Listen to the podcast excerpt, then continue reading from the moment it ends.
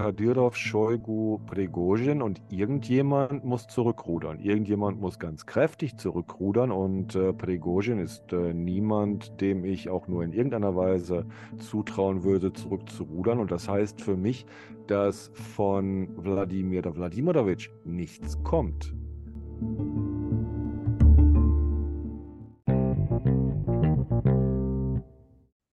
Einen wunderschönen guten Tag hier und heute an diesem 12. Juni im bereits schon hier stattgefunden habenden Hochsommer. Herr Nabokov, wie vertragen Sie die Hitze?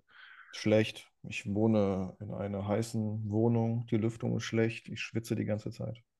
Oh je. Aber ja, es, ich hatte das schon schlimmer. In der Woche da, in der Wohnung davor war es viel schlimmer. Unterm, unterm Dachboden. Hm. Also letzte Woche hast du erfolgreich, ähm, warst du damit erfolgreich, mich mit Geschichten der russischen Opposition abzukühlen. Ganz so kühl wird es heute wahrscheinlich nicht durchgehen, denn wir wollen reden über den Panic Room Putin, über die Zerwürfnisse und Brüche in der russischen Elite, das, was uns bisher bekannt ist, Spekulationen unsererseits noch dazu, Mutmaßungen, denn ich dachte mir, alle reden über die ukrainische Offensive mit drei, vier Videos, die uns bisher zur Verfügung stehen und eine Million Spekulationen, wo jetzt äh, wer gerade was und wie getan hat. Deshalb dachte ich mir, gucken wir uns heute doch mal ein bisschen äh, die Spekulation an, was gerade in der russischen Elite passiert, denn wir haben uns ja auch äh, eingehend mit Prigozhin beschäftigt, mehrmals hier. Und äh, oh Wunder, oh Wunder, es ist weitergegangen. Hast du mitbekommen? Mit dem Soldaten heute, der übergelaufen ist zum RDK? Nee, den meine ich nicht. Ich meine erst, dass er die dass nicht mehr mit Brötchen beliefern möchte und äh, Kadyrov hat sich erst einmal gemeldet. Ne, Kadyrov höchst selbst hat sich zu Wort gemeldet äh, und äh, nochmal bestätigt, dass er doch auf der Seite von Putin stünde und überhaupt man doch das Verteidigungsministerium nicht irgendwie hier so angehen könnte. Und dann, wie hatte Alexander Nirsorov das genannt? Man hörte diesen riesigen Clash. Der Hammer von Shoigu traf auf den Vorschlaghammer von Wagner. Denn Shoigu hat mal eben festgelegt, dass ab dem 1. Juli alles, was da russisch kämpft und kreuzt und fleucht in der Ukraine, einen Vertrag mit dem Verteidigungsministerium unterzeichnen muss. Und das war ja ein äh, klarer Angriff auf Prigozhin. Richtig, richtig. Und da können wir einsteigen mit ähm, einem Mann, den ich äh, nach wie vor gerne zuhöre und verfolge, obwohl er nach wie vor in Russland ist und von Russland aus redet. Und du kennst ja meine Einstellung. In Russland selber wird nicht mehr die Wahrheit gesagt, kann nicht mehr die Wahrheit gesagt werden. Aber da haben wir die Stelle, äh, die Stimme von diesem ominösen Valeri Solovier der bereitwillig verschiedensten Leuten, unter anderem auch Dimitri Gordon, wer ihn nicht kennt, einflussreichster ukrainischer Publizist dieser Tage, Interviews gibt. So letzte Woche auch Solovier-Interview mit Gordon und die nächste Märchenstunde aus der russischen Elite. Vielleicht für unsere Leute, die Solovier heute zum ersten Mal hören, diesen Namen zum ersten Mal hören. Dimitri, was kannst du uns über die äh, Kritik an Solovier sagen? Ja, dass er nicht glaubwürdig ist. Also, dass er sich vieles ausdenkt. Ähm, also, ich äh, nehme ihn immer wieder wahr, aber ich achte da nicht mehr und nehme das nicht mehr ernst. Ja, ja, so die Kritik an ihm. Viele Vorhersagen, ähm, keine richtig eingetroffen. 21 Putin ist weg, 22 Putin ist weg. Und äh, da hat seine Autorität sehr drunter gelitten. Ja, vielleicht müssen wir dazu sagen, ähm, was YouTube in Russland bedeutet. Weißt du, dieses Phänomen politische Diskussion auf YouTube, das unterscheidet sich ja schon stark von, äh, was so ein deutscher Durchschnittsnutzer äh, unter YouTube versteht oder unter Politiknachrichten, generell politische Meinungsbildungsprozesse ähm, da ist Russland ja schon ganz anders, ja. Also skizzieren wir das mal. Äh, in Russland, weil die Medien von Putin von Beginn an, das ging ja direkt im ersten oder zweiten Jahr seiner Regentschaft los, äh, als er die Jagd auf Gusinski eröffnet hat. Ja, dass alle Medien, alle staatlichen Medien, äh, zuerst Fernsehen, später Zeitung und äh, dann alles andere verstaatlicht wurden unter die Kontrolle des Kremls gestellt wurden. Sprich, der Kreml hat eine Dominanz über die, den öffentlichen Raum, also über die Medien. Und äh, das Internet hat es dann aufgewacht, also, äh, aufgeweicht. Wir sind nicht, da sind keine chinesischen Verhältnisse, so mit, äh, mit, mit der Firewall, mit der, mit der Brandmauer. Sprich, äh, es gibt kein, keine absolute Dominanz des Kremls über die Medien, aber äh, es ist schon ja, hegemonial, sage ich mal. Ähm, sprich, jeder, der unabhängig sein möchte, muss ins Internet und äh, in Russland bedeutet das bei politischen Diskussionen YouTube oder Telegram. Ja, Twitter ist eher schwach, das ist eher englischsprachig, ähm, aber Telegram und YouTube ist ganz groß. Und das bringt es mit sich, also speziell YouTube bringt es mit sich, dass die Leute von Show zu Show tingeln, also jeder, der Ahnung hat, jeder Experte wird dann rumgereicht und äh, diese Sendungen haben auch ein viel größeres und viel größere Reichweite, ein viel größeres Volumen, als es in Deutschland überhaupt vorstellbar wäre. Ähm, ich habe äh, mal so eine Liste irgendwann mal erstellt von den 200 größten Kanälen, die über russische Politik äh, berichten. Und äh, davon waren, glaube ich, 20 aus den USA, zwei aus Deutschland und der Rest war aus Russland. Ja, also von den Sprachen, die ich halt spreche. Und äh, ja, ganz andere Dimensionen, also Millionen Publikum. Sprich, äh, diese 10 bis 20 Prozent äh, Russen, die nicht äh, dem Ruski Mir Wahn verfallen sind, sie informieren sich über YouTube oder Telegram. Und äh, Solovey ist äh, ein, ein nicht, nicht berühmter, sondern ein beliebter Gast äh, in diesen Sendungen. Ja, und äh, es ist halt so, dass man äh, im Internet, ja, man kann auf die Nase fallen mit seinen äh, Vorhersagen und am nächsten Tag geht es einfach in der nächsten Sendung dann weiter. Ja. Ich finde das interessant und möchte kurz bei dem Punkt noch bleiben, bevor ich wieder zu Solavier zurückkomme. Also der Punkt äh, Medien in Russland. Ich fand es immer schon interessant, dass du auf der einen Seite diese komplette staatliche Kontrolle über Printmedien, Radio und Fernsehen hast. Ja, und die gibt es wirklich, diese vollkommene Kontrolle. Da ist unglaublich viel Geld reingesteckt worden und wird nach wie vor unglaublich viel Geld reingesteckt. Also auf der einen Seite dadurch ja auch eine große mediale Rückständigkeit in der russischen Bevölkerung. Auf der anderen Seite aber ein äh, sehr progressives Netz, Telegram, YouTube, du hast es erwähnt. Äh, Juri Dud fällt mir immer als erster ein, vielleicht sogar der erfolgreichste oder einer der erfolgreichsten äh, freien Publizisten heute. Der ist ja auch nicht mehr in Russland, aber ich fand diese ähm, diese Spannung immer interessant. Einerseits staatlich kontrollierte Rückständigkeit, andererseits eine weitaus progressivere Einstellung zum Digitalen, als das zum Beispiel in Deutschland der Fall ist. Genau, Juri Dud ist ein super Name, weil äh, du weißt, er war Sportkommentator und äh, konnte dann nicht weitermachen, hat dann Ärger bekommen im Start und hat dann einfach seinen YouTube-Channel äh, gegründet, hat sich einfach selbstständig gemacht. Also äh, ja, das ist ja YouTube, ne? Broadcast Yourself. Mhm. Und äh, hat, glaube ich, 10 Millionen Follower jetzt, ne? Also riesengroß. Ja, irre. Also das ist, äh, es geht da in die äh, Dutzende Millionen äh, Klicks, die er da generiert mit seinem Kanal. Zuerst hatte er ja ganz viele Rap-Musiker als Gäste, weil das so sein Bereich ist, Hip-Hop und Rap. Und dann wurde das Ganze mehr gesellschaftlich offen mit Politik, mit ähm, Wirtschaft, mit ganz verschiedenen Vertretern aus verschiedenen Richtungen. Ich glaube, eins der bekanntesten Interviews äh, der letzten Jahre war natürlich das mit dem Ehepaar Nawalny ja. vor zwei Jahren. Nawalny ist ja auch ein guter Stichpunkt, weil er ist ja auch mit YouTube groß geworden. Ne?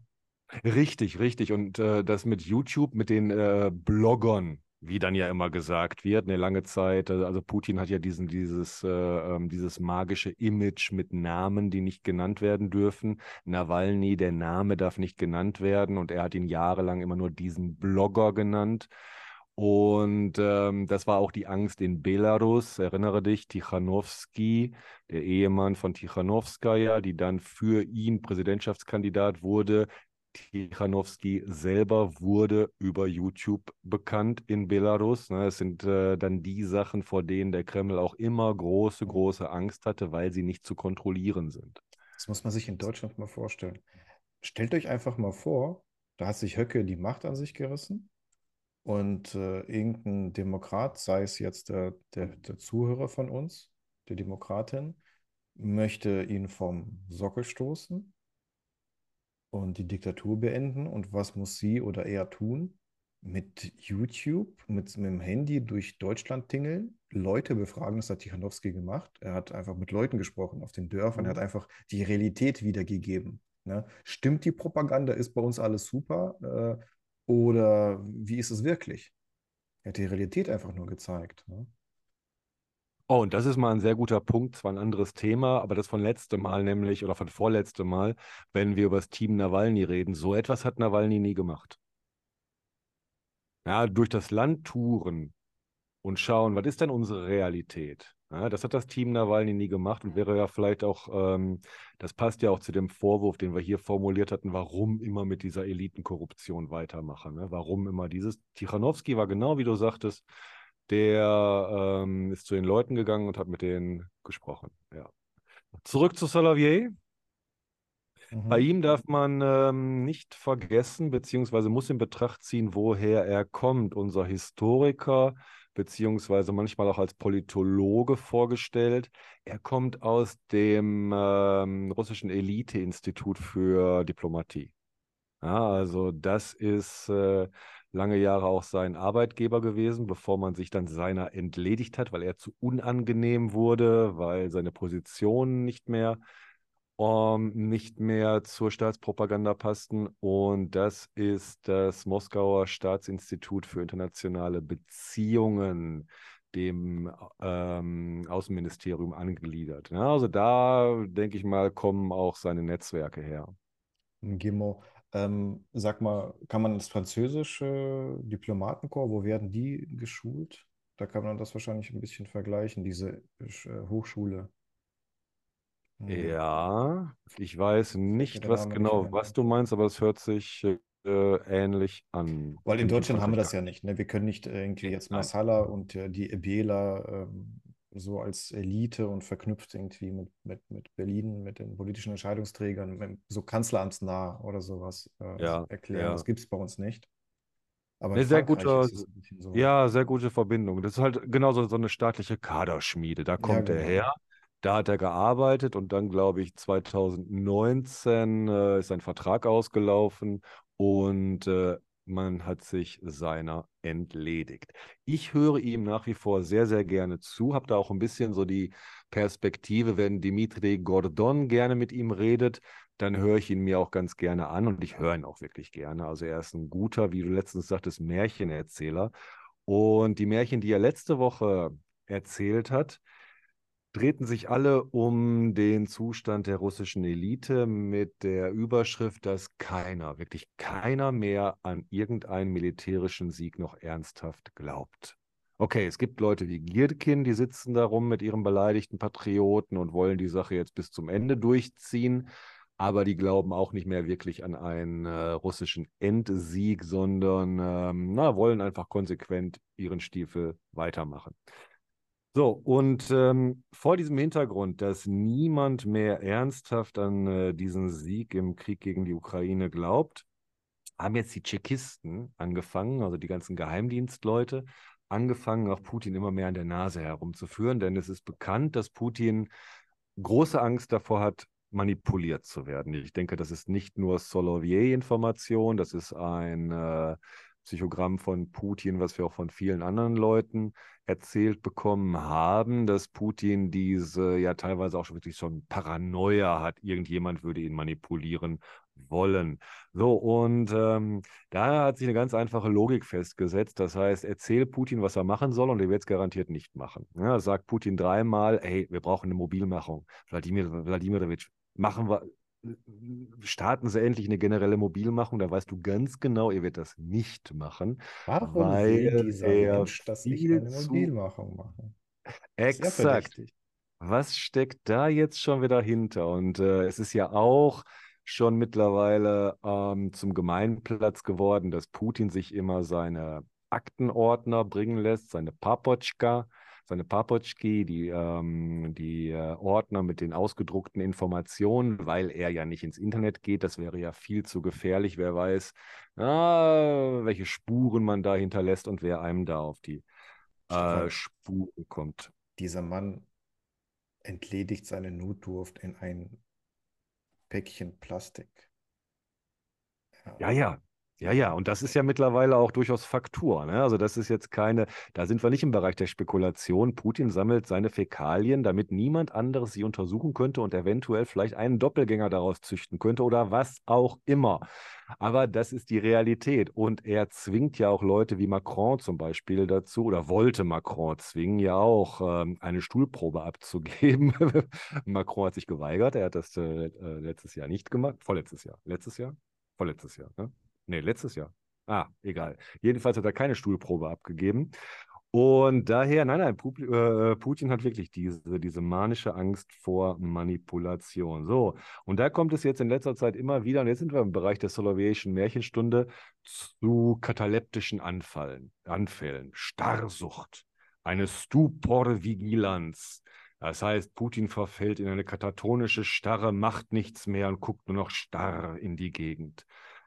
Was dann noch davon getoppt wird, dass wenn er mal wieder in der Lage ist, äh, sich zu bewegen und etwas zu sagen, er Angst hat, Geister könnten aus dem Spiegel kommen.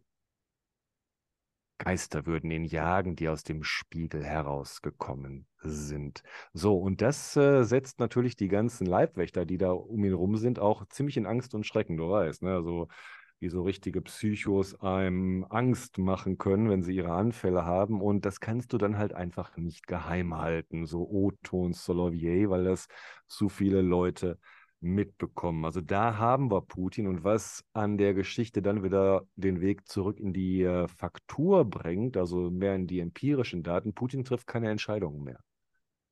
Also wann haben wir die letzte wirkliche Entscheidung, die Putin mal getroffen hat? Putin kann keine Entscheidung mehr treffen. Er war noch nie bekannt als der große Entscheider, der schnell und äh, präzise weiß, was er will und das dann auch durchsetzt, sondern er war ja immer in der Rolle dieses äh, Moderators. Das war ja seine langjährige Taktik, Leute gegeneinander ausspielen oder auch alle Streitigkeiten, die innerhalb der Elite aufkommen mögen, erst einmal laufen lassen und dann sozusagen als der Strippenzieher zu sagen, wie man die einzelnen Bruchstellen wieder kitten kann. Das war jahrelang sein Job.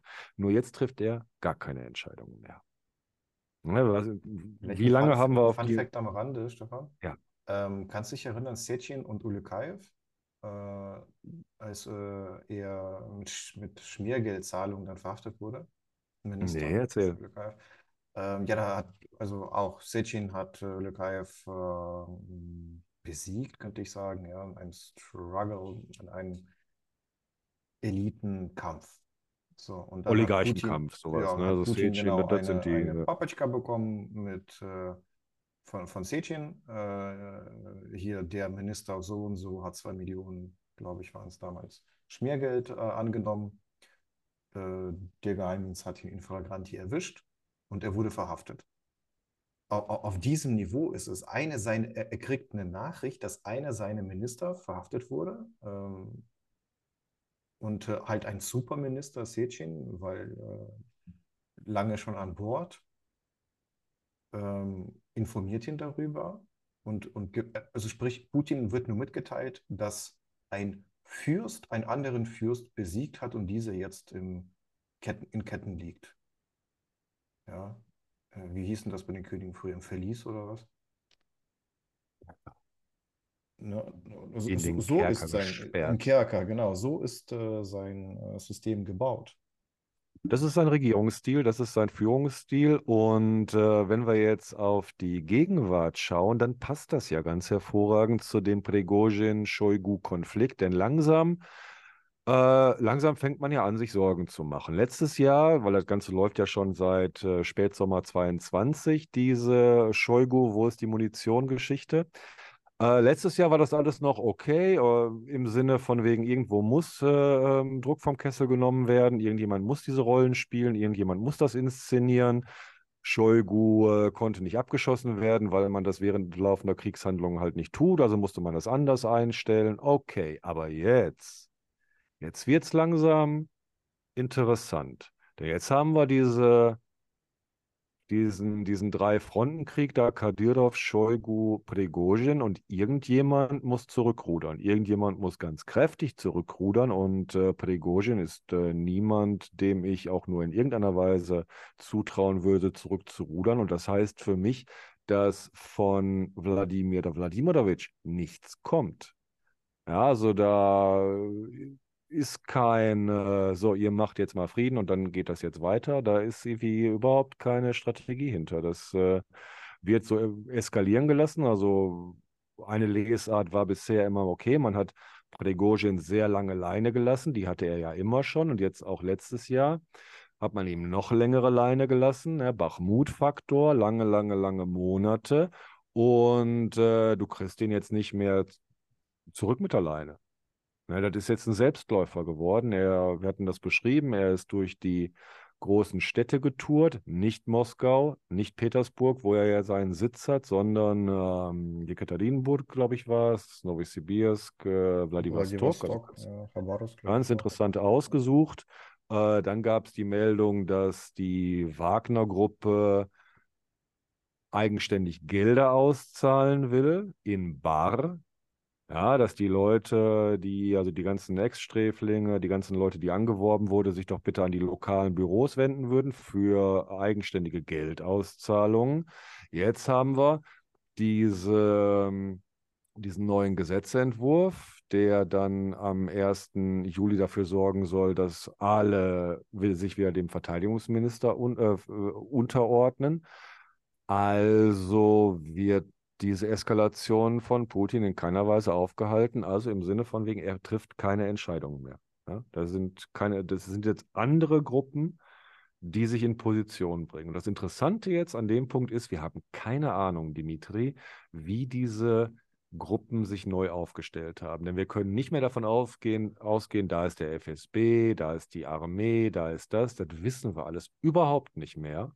Weil man ja auch nicht von der Armee sprechen darf. Ne? Weil man es auch nicht halt von der Armee. Shoigu Generalstab. Äh, ich meinte jetzt die Shoigu-Armee, klar, dann gibt es Wagner, dann gibt es äh, mittlerweile. Nein, nein, ich meine, ich meine die, Generell, die, die Armee, das ist kein Block. Ach das so, ist, auch, auch ja, ne? innerhalb der Armee wissen wir nicht. Ja, ne? GRU zum Beispiel, äh, wenn man die jetzt einfach so zu Shoigu schlägt, äh, macht man dann gleich auch einen Fehler, ne? Beziehungsweise wir wissen ja auch nicht, ob die ganzen Offiziere, die noch übergeblieben sind, sich nicht jetzt viel mehr in Richtung Prigozhin orientieren möchten. Ja, dafür ja diese, diese, diese, diese Rhetorik. Hör mal, ich bin jetzt mal jemand, der Tacheles redet. Ich bin ja mal jetzt jemand, der äh, noch Bezug zur Realität hat.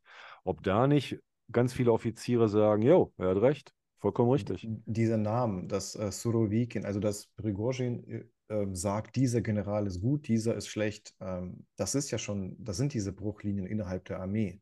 Ne, da, mhm. da wird ja schon gesagt, wer äh, ja in welches Lager gehört.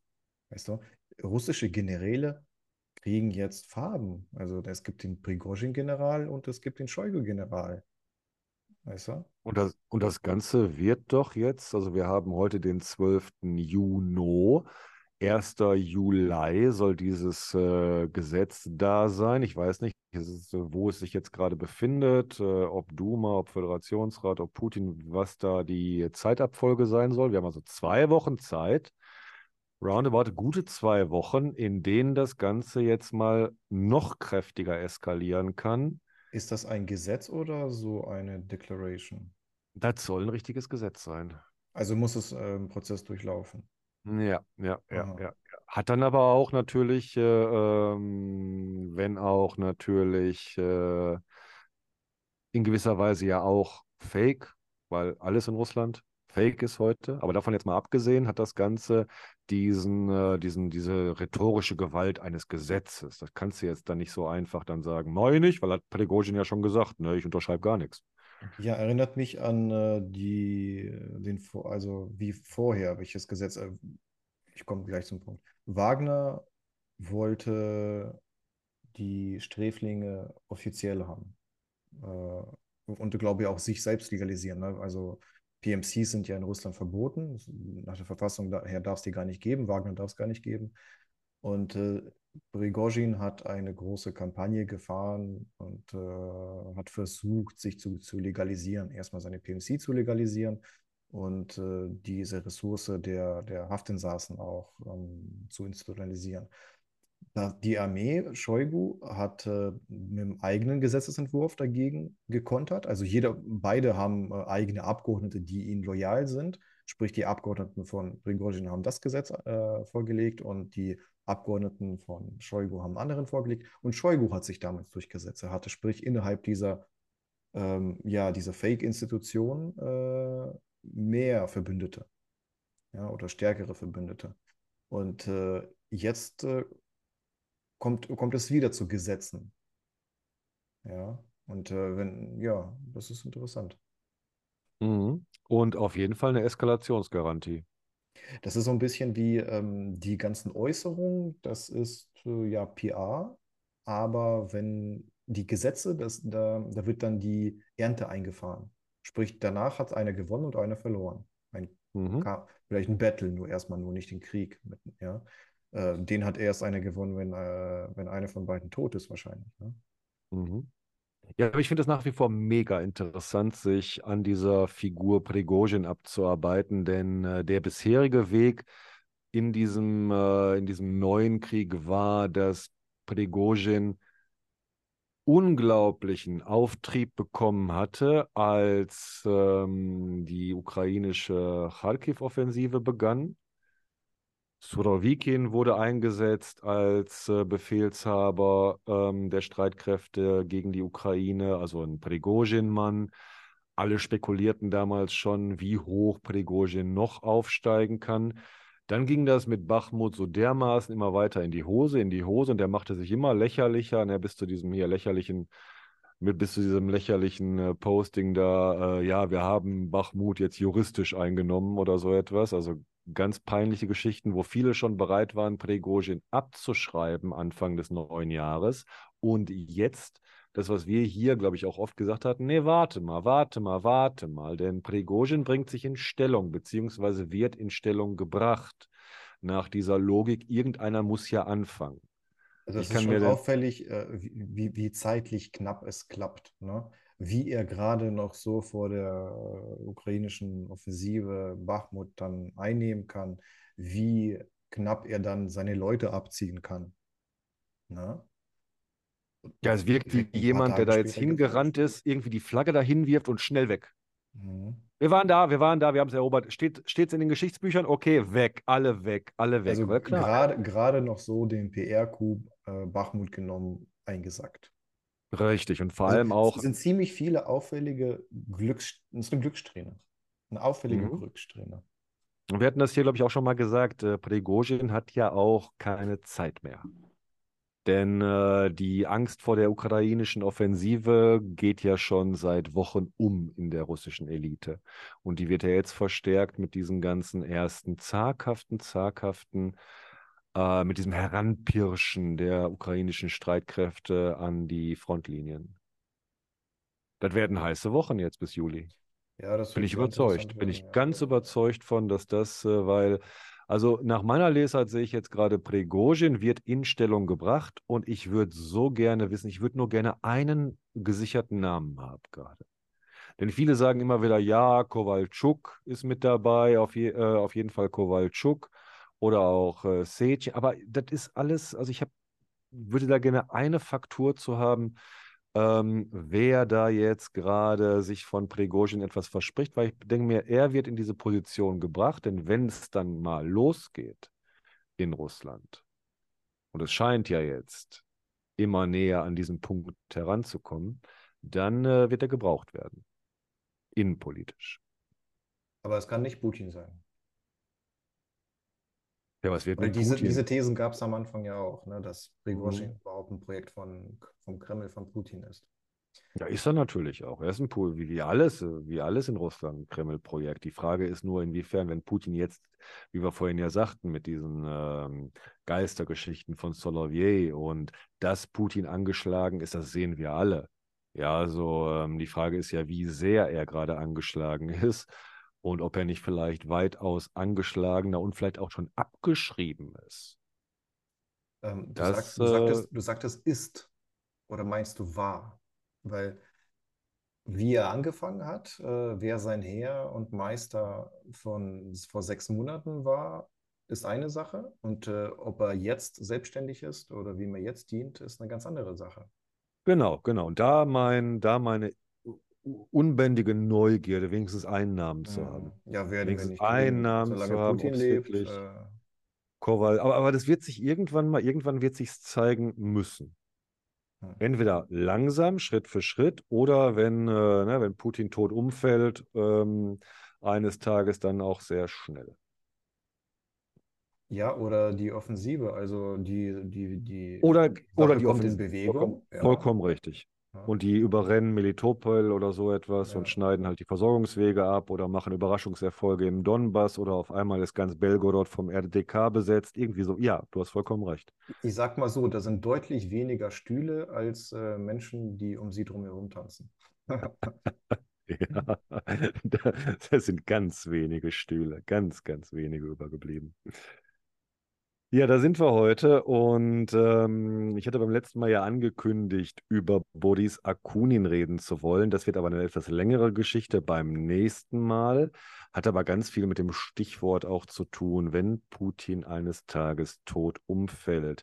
Wenn unsere werten Zuhörerinnen und Zuhörer Interesse haben, können sie sich ja schon mal selbst auf den neuesten Stand bringen, wenn sie den Namen Boris Akunin noch nicht gehört haben und wenn sie Lust haben auf Russisch, russische Literatur der Gegenwart, dann werden sie da auf jeden Fall fündig werden.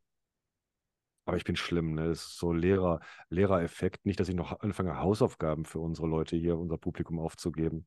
Bis zum nächsten Podcast bittet Herr Nabokov darum, die folgenden Artikel zu lesen. Äh, willst du eine private Geschichte hören? Mit, mit Hau raus. Literaturlesen? Äh, ich bin ja hier, ein- ich bin Arbeiterkind, ja, komme aus der Unterschicht. Und Abitur habe ich dann später, erst nach der Ausbildung und sowas gemacht. Und danach bin ich zum Bund eingezogen worden. Ähm, war beim Bund und bin danach direkt zur Uni. Und dann komme ich zur Uni und kriege in der ersten Veranstaltung, im ersten Seminar so eine Liste der, äh, von 20 Büchern, die ich zu lesen habe. Was denkt der Ex-Soldat, der gerade eben letzte Woche noch beim Bund war? Die habe ich bis nächste Woche zu lesen. Marschiert in die, in die, in die Unibibliothek, leiht sich alle 20 Bücher aus, denkt sich, oh du meine Güte, ich habe schon gewusst, dass Studium schwierig ist, aber dass es so schwierig wird, weil du hast ja auch noch zwölf andere Veranstaltungen. Meine Güte, habt, habt ihr alle durchgearbeitet? Ja? Dann komme ich dahin und da sitzen die anderen Studenten so in, in Flipflops und irgendwie, die sahen aus, als hätten sie, keine Ahnung, so von, von, von einer Party kommen. Ne? Die haben gar nichts gelesen, die waren nicht mal in der Bibliothek. Und eine Kommilitonin von mir war erst im vierten Semester überhaupt zum ersten Mal in der Bibliothek da. Hat mich gefragt, wo denn der OPAC steht. Ich dachte, der OPAC wäre so ein Gerät oder sowas, weißt du? Ja. Oh je. Wie schade, dass wir uns nicht zu Studienzeiten kennengelernt haben, aber du bringst mich auf äh, zwei interessante Gedanken. Der eine Gedanke ist, ja, ähm, Gefreiter Nabokov, dann bis zu unserem nächsten Podcast liest du wenigstens den Advokat des Teufels, der ist nämlich frei online auch erhältlich. Und äh, sind ja auch nur, weiß ich nicht, 60 Seiten oder so. Kleine, Bei kleine, Lied, No- oder kleine Novelle. Ich weiß nicht, schicke ich dir gleich mal den Link. Ich habe das irgendwie Mhm. online auch gefunden oder auf der, der eigen, eigene Internetseite dafür. Ja, auch ein Und- Unterschied zwischen, zwischen Deutschland und Russland. In Russland ist alles kostenlos. Ne? Stimmt, ja. Ja, digital, wie gesagt, das ist diese interessante Schere in Russland, die da aufgeht. Ein- Einerseits totale mediale Rückständigkeit, einerseits, äh, andererseits aber unglaubliche Progression wurde, ich meine, wer hat Telegram erfunden, ne? Ja, das ist äh, aus, aus Not geboren. Ja. Äh, die, die Blogger zum Beispiel in Russland, äh, das Online-Business generell, die sind äh, Jahrzehnte weiter, Jahre weiter. Mhm. Ja, ja, ja. USA, die sind ganz hi- weit vor. hi- Hier in Deutschland musst du so einen Typen wie, wie heißt der, Rezo irgendwie Mhm. feiern, weil du nichts anderes da hattest oder so etwas. Ähm, das ist, stimmt, das ist äh, ein anderes Umfeld. Zweiter interessanter Gedanke, viel Leser. Wir haben ja auch viel Leser, die das nicht auf Befehl tun, sondern irgendwie aus innerem Antrieb. Der Thomas. Der Thomas war am Samstag auf der Kundgebung, Demonstration in Köln und vielleicht laden wir ihn ein, mal uns einen Bericht zu geben. Sehr Denn gerne. Bilder habe ich gesehen, kleine Tweets habe ich gesehen, aber I want more. Thomas, du hörst uns doch bestimmt zu. Also, die Woche, kleiner Aber, Bericht aber über deine. viel, viel Leser ist noch zu wenig für Thomas. Ne? Diese, ich ich habe immer diese Tabelle, diese Excel-Tabelle vor Augen, die er mir mal geschickt hat. Also, so Thomas wie ich diese. Uniwoche angefangen hat, so lebt der Mann. Ja, Ja, Ja, der 20 ist ein Monster. Der, der, der sitzt da bestimmt eine Seite rrrt, gescannt, nächste Seite rrrt, Ich weiß gescannt. nicht, wie das geht. Ich weiß nicht, wie das geht. Na, vielleicht macht er mal einen Workshop mit uns Das hier. Jedenfalls fragen wir ihn mal. Oder, oder vielleicht möchte er ja auch mitmachen bei dem Akunin-Special nächstes Mal. Können wir gerne auch zu dritt machen. Vielleicht auch eine charmante Idee. Ich glaube, er konzentriert sich gerade auf Ukrainisch und er möchte das Ah. äh, ernsthaft äh, lernen und ukrainische Literatur lesen. Daumen hoch. Hervorragend. Beste Grüße an den besten Leser, den wir hier haben. Dimitri, wir kommen langsam zum Ende. Das heißt, äh, heute der Panic Room Putin. Wie tief sind die Gräben mittlerweile? Und äh, die heißen Wochen, die uns jetzt noch bevorstehen. Ich denke wirklich, bis Juli wird es noch, wird es jetzt schon irre werden, ganz zu schweigen von dem, was danach kommt. Mein Lieber, dann wünsche ich dir einen wunderschönen Montagabend und all unseren Zuhörerinnen und Zuhörern auch. Gebt uns Kommentare, wenn ihr Zeit und Lust habt, entweder bei Twitter oder wo auch immer ihr wollt und könnt. Wir würden uns freuen, euer Feedback zu bekommen. Und ansonsten sage ich bis zum nächsten Mal mit unseren beiden Russland-Watchern hier. Ciao, ciao. Bis dann. Tschüss.